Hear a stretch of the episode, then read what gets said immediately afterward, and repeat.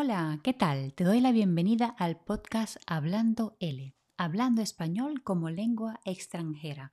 Mi nombre es María Carolina Rivas y me dedico a la enseñanza de la lengua española. Soy la creadora de este podcast y te recuerdo que visitando la página web hablandol.com y suscribiéndote podrás acceder a las transcripciones relativas a cada episodio. Comenzamos.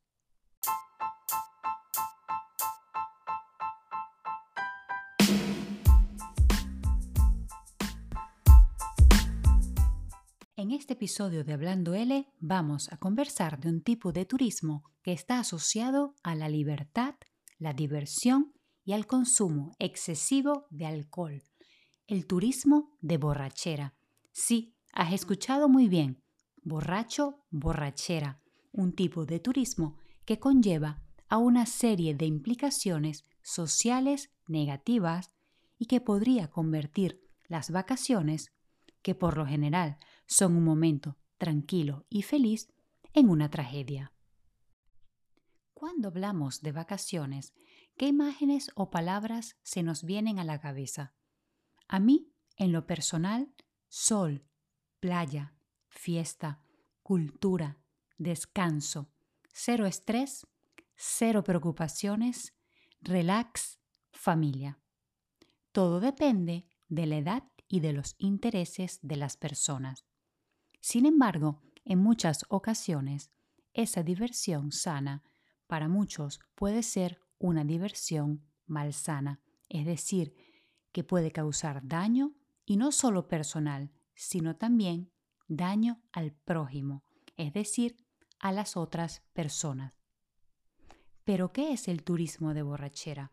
Bueno, si por un lado tenemos el turismo enológico o también llamado turismo del vino, a través del cual los viajeros se acercan a la cultura de un país conociendo, disfrutando y valorizando de manera positiva las tradiciones enológicas de un pueblo, participando en experiencias interesantes como por ejemplo hacer rutas del vino, en las cuales el turista tiene la posibilidad de visitar bodegas, alojarse entre viñedos, participar en catas, hacer degustaciones a ciegas, sobrevolar en globo en los campos de vides o simplemente recorrerlos en bici, por poner un ejemplo.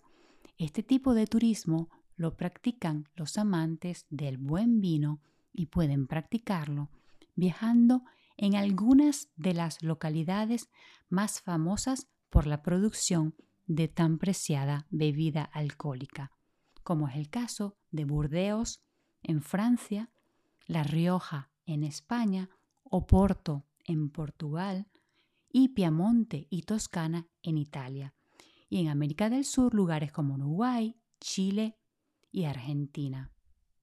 Por otro lado, tenemos la contraparte, el lado oscuro, informal y negativo de este turismo, que lo que promueve es diversión, transgresión y consumo de alcohol a nivel exagerados.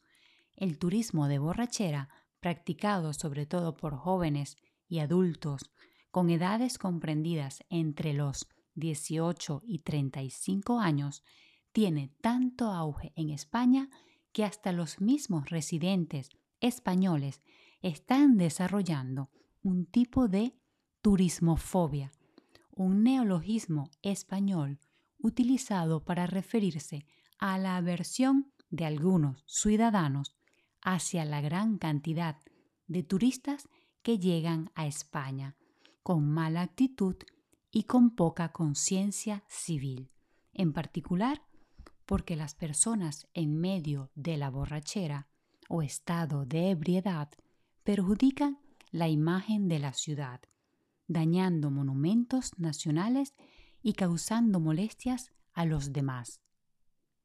Pero, ¿quién sale beneficiado con esta actividad poco apta para abstemios? Hay quien dice que esta actividad tiene un fuerte impacto económico y también hay quien sostiene que no lleva a nada positivo.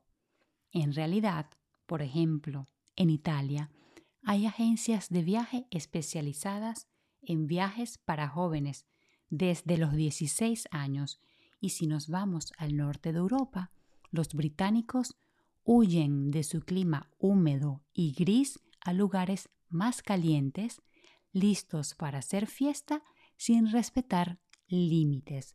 Este tipo de turista viaja generalmente con la fórmula todo incluido y quienes se benefician son las agencias de viaje y las estructuras de alojamiento asociadas, así como también los bares y locales donde se suele ir a beber. Las consecuencias que trae consigo este turismo podrían ser la dificultad de convivencia en algunas zonas de las ciudades visitadas debido a la suciedad, el ruido, la prostitución y los robos, entre otros. Ah, y para completar, sumado a esto, podemos añadir una actividad que suele estar muy relacionada al turismo de borrachera, porque sobre todo se realiza después de haber consumido grandes cantidades de bebidas alcohólicas, drogas o la mezcla de muchas de estas sustancias, y que puede llevar a costarle o comprometerle la vida a quien lo practica, convirtiendo las vacaciones en un evento fatal. Estoy hablando del balconing, que no es más que saltar desde el balcón de la habitación del hotel o desde el techo directamente hasta la piscina o ir pasando de balcón en balcón en búsqueda de diversión. ¿Y la sostenibilidad? ¿Dónde la dejamos? ¿Cuánto puede ser sostenible el turismo de borrachera? Lo ideal sería que el turismo ayudara la economía local de manera sostenible, promoviendo beneficios a toda la población y en todos los ámbitos, ambiental, social y económico. Es importante que se valoricen y diversifiquen los numerosos recursos de un territorio y se promuevan actividades con este propósito.